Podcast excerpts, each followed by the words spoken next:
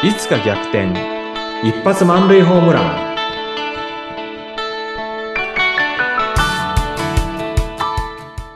皆さんこんにちは。合同会社東きみなり事務所代表社員の東きみなりです。こんにちは。インタビュアーの山口智子です。今月は東さんのお父様の介護の体験のお話をしていただいていますが、まあ、前回だんだんとそのアルツハイマーのその具合も悪くなっていかれた。というお話でしたね。その後、どういうような状況が続いていったんでしょうか？はい。あの、だんだんとですね、もう、あの、自分たちの手には負えないなっていうことで、あの、そうですね、あの、特別養護老人ホームの方に予約をかけて、で、もうちょっと、あの、父をお願いすることにしようって、あの、まあ、妻と話して決めたんですね。はい。ただ、まあ、あの、まあ、特別養護老人ホームっていうのは、もう予約待ちの人でいっぱいで、まあ、近所のところもね、あの、入りたいっていうのはすぐ入れるわけじゃないんで、まあ、ちょっと二つ三つに、これ、いや、あの、言っていいのかどうかわかんないんですけど、まあ、二股三つ股をかけて、それで、あの、まあ、順番が回ってきたら入るということにしてたんですね。でもなかなかあの順番回ってこなかったんですけれども、まあ、その間もですね、あの、ケアマネさんのサポートを得ながら、あの、毎日ね、あの、わかんないことを父と、こう、ある意味格闘しながらね、はい、あの、介護生活っていうのをやってきた。本当にね、ここでは語り尽くせないようなことっていうのはいっぱいあったんです。で、今振り返るとですね、あの、わかんない中でも、なんとかね、あの、私たちが介護できたのは二つあったんですね。はい。一つは、やっぱり、あの、日本の介護システム、特にケアマネさんの存在、これは非常にありがたかったのと、もう一つですね、住んでいて、住んでいたその地域にですね、あの、認知症の家族をサポートする家族の会っていう、そういったね、集まりがあって、でそれは本当にね、自主的な集まりなんですけれども、で、そこでですね、あの、家族に認知症、アルツハイマーの人がいる人たちが集まって、いろんなこう相談ができる場があったんですね。でそこで、まあ本当に苦しいことだとか、愚痴だとかっていうのを話をすると、まあ皆さん本当に親身になって聞いてくれる。そしてどうすればいいか教えてくれる。でもまずね、聞いてくれるっていうその場がすごくありがたかったんですね。いや、それは大きいですね。大きかったです。場があるのは大切ですね。うん。うんまあ月に一遍その集まりがあったんで、私と妻と一緒に出かけて行って、こんなことがありましたって、こんなことがありましたって言ったらね、ずっと聞いてくれるんですよね。大変でしたねって言ってね。はい。で、あの、まあ、こんなシステムがありますよっていうことで、情報交換ができたっていうのは本当にありがたかったんですよ。うんうん。い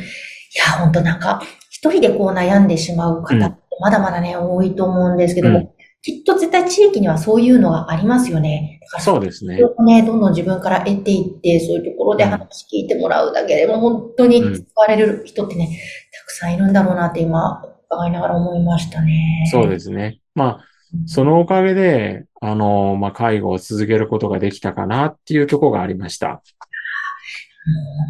うん、ケアネマネージャーさんのうん、私も今、母はもう療養で病院にも入院しながらの生活なんですけども、うん、どうするこれからってなった時に、ケアマネージャーさんという方がいるというのを初めて知って、で、そこからもういろいろと、もう、人、うん、で手配してくれたので、うん、あの、やっぱりプロに任せるのが一番だなと、家族で何とかしようとしてもどうにもならないことなんだなっていうのに、そうですね。気づかされましたね。うん。そうですね。まあ私はその、もうね、あの、今山口さんおっしゃったように、あの自分たちでできないことっていうのはあるっていうのはもう身に染みて分かりましたんで、うん、あの、経験がある方だとか、それからシステムだとかっていうのを使ってね、うん、で、あの、父をお任せすることにして、まあそんなある日ですね、あの、まあ予約をかけた特別養護老人ホームの一つから入れますよっていう連絡が来て、で、あの、父を、あの、そちらの方にね、あの、まあ、入ってもらうことにしたんですね。うん、よかったですね。うん。で、まあ、それは、父にしてみれば人生最後の引っ越しになったわけで、うん、で、あの、まあ、そこの入所のね、手続きをして、で、まあ、割と近くにあったんで、もう一週間のうち何回もですね、父のところに、あの、バイクで行ってね、で、ちょっと話を、あの、するんですけども、その時はね、父はかなりね、あの、会話ができないぐらい、あの、認知症の方が進んでて、はい。で、まあ、ある時、あの、父がもう全然意識がなくなってしまって、まあ、あの、しばらくね、あの、そこに入って、何週間かはね、あの、一緒に散歩したりはしてたんですけれども、ある時からもう、あの、もう起きることができなくなってしまってね、そして意識もなくなって、うん、あの、もうどうもね、あの、まあ、人生最後の時が来ているというような、あの、判断されてね。で、あの、あの、職員さんから、あの、話しかけてあげてくださいっていうふうに言われて、また、あの、父がね、加山雄三が好きだったんで、あの、加山雄三の CD 買ってね、あの、流してあげて、で、耳は聞こえてるっていうふうに言われてたんで、うん。はい。あの、ずっと聞かせてあげててね。で、うん。あの、時々目を開けてね、ジュースみたいなもの、あの、液状のものは、食べることができたんで、あの、そうしたものをね、あの、父にこう食べさせてあげて、私だけじゃなくて、まあ私の長男だとか、それから妻、それから、あの、再婚した、あの人との間にね、まあ、あの、子供、実の子供じゃないんです。けど、再婚してきた人が連れてきた、あの、女性、女の子がいたんですけどもね。まあ、娘、私の、まあ、なんだろうな、あの、妹ですね。が、あの、まあ、看病っていうのかな、横にいてくれて、で、あの、まあ、5月19日ですね、えー、私、夜、もう、夜中、真夜中、0時ぐらいまで行ったんですけど、その時に長男と、それから妹がそこにいて、で、ちょっとね、私も、あの、まあ、多分、翌日もこの状態かなと思って一遍帰ったんですよね。うん。で、そしたらですね、ちょっと長男から電話がかかってきて、おじいちゃんが息をしてないっていうことで、あの、まあ、そこで父が亡くなったってことを知ってね。で、まあ、そこで、あの、まあ、確認に行って死亡宣告が出て、はい。で、そこで、まあ、介護は終わったんですね。へえ。でもなんか、その最後、ね、お子さんたちとか、うん、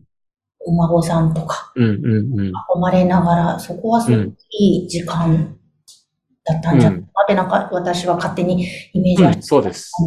こはね、はい。そこはやっぱり長男、それから妹に感謝しているところですね。そこにいてくれたっていうこと。うん、私はね、あの、翌日もそうだろうと思って帰ったんですけどね。だから、もしそこに長男と妹がいなかったら、父は、あの、一人でね、あの、旅立っていったけれども、長男と妹がいたおかげでね、あの、まあ、いい最後だったんじゃないかなっていうふうに思うんですね。うん、ね、皆さんでこう、交代交代で見ていたっていうね、うん、そこも、ああ、なんか素敵な家族なんだなっていうのがすごく伝わりますね。うんうん、まあ、あの、こうやって話したらね、あの、まあ大変だったな、うん、でね、ちょっといい話だったなっていうふうなところもあるんですけど、実際はね、やっぱりね、あの、今振り返ってみると、やっぱり父に手を挙げたこともあったんですよね。言うことを聞かない父に対して、あの、まあ、殴るとかそんなことはしなかったんですけれども、やっぱり、あの、後ろから羽交い締めにしたりとか、まあ、暴れそうになるんで、やっぱりそこでね、あの、怒りの感情っていうのが出てしまって、父をこう、羽交い締めにして、で、あの、無理やりね、力で言うこと聞かせたっていうのもあって、まあ、それは正直ね、あの、後悔として残ってますけれども、じゃあ他に何ができたのかな？で、そういうふうに追い詰められた時っていうのは、私はそれ以外のことできなかったなっていうのは正直あります。だから、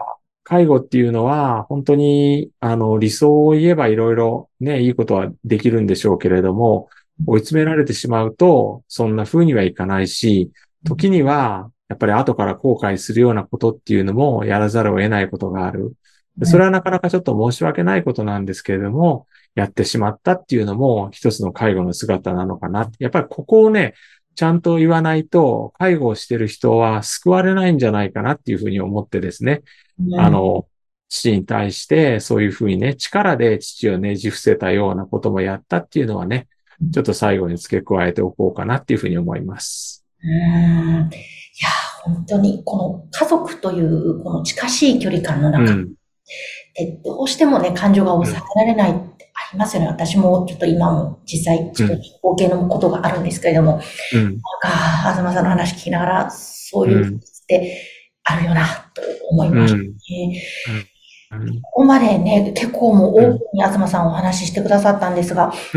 介護と、またキャリアの法律とか、なんかその辺またね、今の東さんだから振り返ってもられる切り口もあると思うので、またちょっと改めてね、伺いたいななんていうふうに私思いました。またよろしくお願いします。はい。はい、あのー、この話をしたのはね、この、えっと、まあ、逆転一発ホームランっていう名のね、ポッドキャストなんですけれども、あの、まあ、逆転一発ホームラン打てればいいですけれどもね、人生いろんなことがあって、で、その中のしんどいことっていうのの一つにやっぱり介護っていうのは入ってくる。親との関係っていうのは入ってくるかなと。で、そこはですね、皆さん悩まれると思うんですよ。はい。うん、で、あの、そこでですね、あの、一人で悩むんじゃなくて、私もこういうふうにオープンに語ることで、あの、ぜひね、一人で悩まずに、あの、介護システムを使うだとか、あるいは私にね、ご相談くださるとか、あの、そんなところでね、乗り越えていく。で、それが野球のね、華々しい、あの、逆転一発ホームランとは違いますけれども、何かね、自分のし、あの、人生を逆転させる、いい風に向けるね、そんなヒントになるんじゃないかなと思ってお話ししました。はあ、ありがとうございます。っとね、また勇気づけられた方、気づきを得た方、たくさんいらっしゃるんじゃないかなと思います。そして、東さんにぜひ相談をしてみたいな、お話をしてみたいなという方は、番組の概要欄にホームページを掲載しておりますので、ぜひそちらから東さんにお問い合わせください。今日もありがとうございました。ありがとうございました。